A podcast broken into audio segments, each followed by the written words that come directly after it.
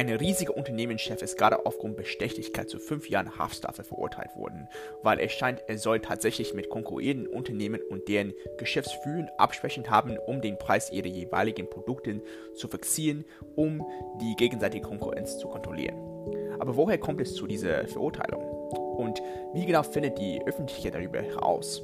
Also es stellt sich heraus, es gab einen anonymen Arbeiter bei der Firma, nennen wir ihn mal Georg, der über die Korruption seines Unternehmens und insbesondere die des äh, Vorsitzenden kannte.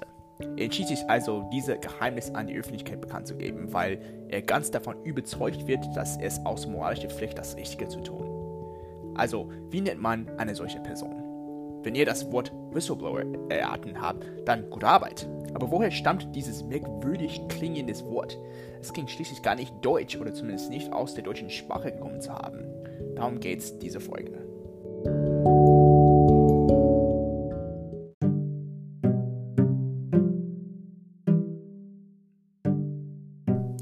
Also, das Wort Whistleblower ist ein Anglizismus, also ein Wort aus dem Englischen, wie so viele andere Alltagswörter, die wir halt direkt aus dem Englisch angedeutscht haben. Wörtlich übersetzt bedeutet Whistleblower etwa Verpfeifer, also jemand, der mit einer Trillerpfeife etwas signalisieren will, zum Beispiel ein Schiedsrichter bei einem Fußballspiel, der durch Pfeifen ein Spiel aufgrund Regelverstößen unterbrechen möchte, oder ein Buller, äh, der ein Verbrecher aufmerksam machen würde, damit er nicht davon kommt. Im Englischen ist es also die Redeweise to blow a whistle sehr eng mit aufdeckendes Fehlverhalten verbunden. Also wenn man verpfeift, will er ein Verbrechen oder Verstoß entlarven.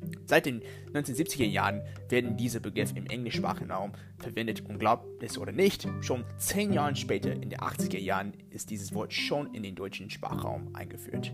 Wenn man aber betrachtet, wie nicht deutsch dieses Wort klänge, also dieses Wort enthält ein paar Klänge, die gar nicht im Standarddeutsch zu finden sind, finde es sehr ausgewöhnlich, dass dieses Wort trotzdem so früh ins Deutsch eingesetzt wurde.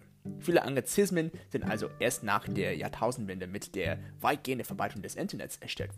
Doch dieses englischstämmige Wort existiert in der deutschen Sprache schon fast 20 Jahre bevor der Popularität des Internets.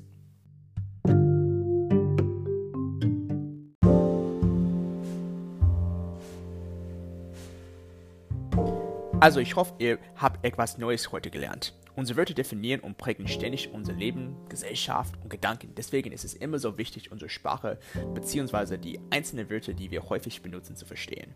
Ich danke euch zum Anhören und wir sehen uns beim nächsten Mal.